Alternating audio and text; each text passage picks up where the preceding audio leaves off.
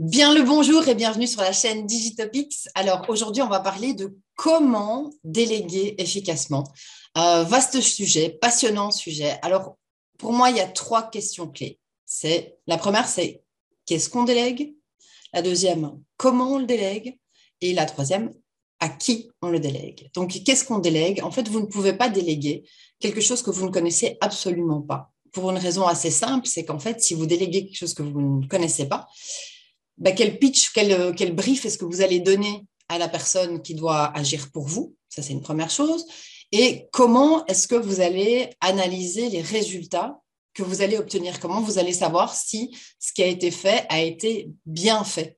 Euh, Donc, vous ne pouvez pas déléguer quelque chose que vous ne connaissez absolument pas. Vous devez en connaître un minimum, vous renseigner, vous former, euh, peut-être même savoir le faire par vous-même, au moins bidouiller, même si vous ne connaissez pas tous les euh, aspects euh, techniques, toutes les subtilités. Et quand vous savez exactement quelle est la mission ou la tâche pour laquelle vous cherchez quelqu'un à qui déléguer, alors, et seulement alors, vous euh, déléguez bah, cette, cette, tâche ou cette mission, peu importe. Donc, qu'est-ce que vous déléguez?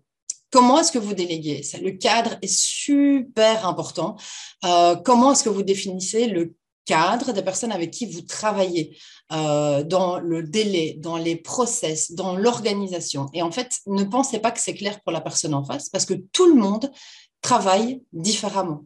Donc, qu'est-ce que vous allez donner comme brief et qu'est-ce que vous attendez comme output, comme résultat, dans quel temps, sous quelle forme? Donc, c'est vraiment l'un des éléments clés et c'est souvent là où le bas blesse. OK? Troisième aspect, à qui est-ce qu'on délègue? Alors moi, je crois beaucoup à la recommandation.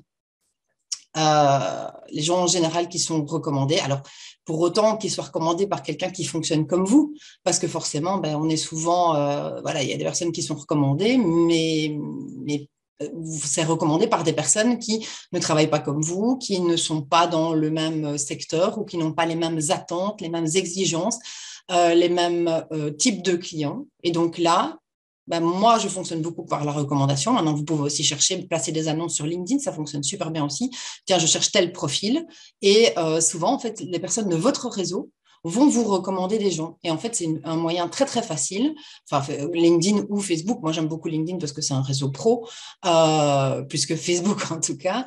Euh, mais les deux peuvent vraiment fonctionner. Donc, euh, donc voilà, donc regardez avec qui vous travaillez. Et puis, une fois que vous avez les personnes, bah, checkez un peu forcément les résultats, euh, la, comment est-ce que eux travaillent, euh, les valeurs. Hein, pour moi, super important, vous le savez, je, l'ai déjà dit dans d'autres vidéos.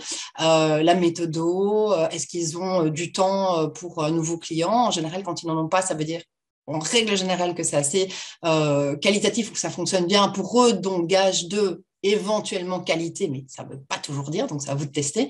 Donc voilà, donc c'était ce que je voulais un peu vous faire passer pour cette vidéo. Moi, c'est comme ça que je travaille, c'est qu'est-ce que vous déléguez, comment vous le déléguez, à qui vous le, vous, le déléguez.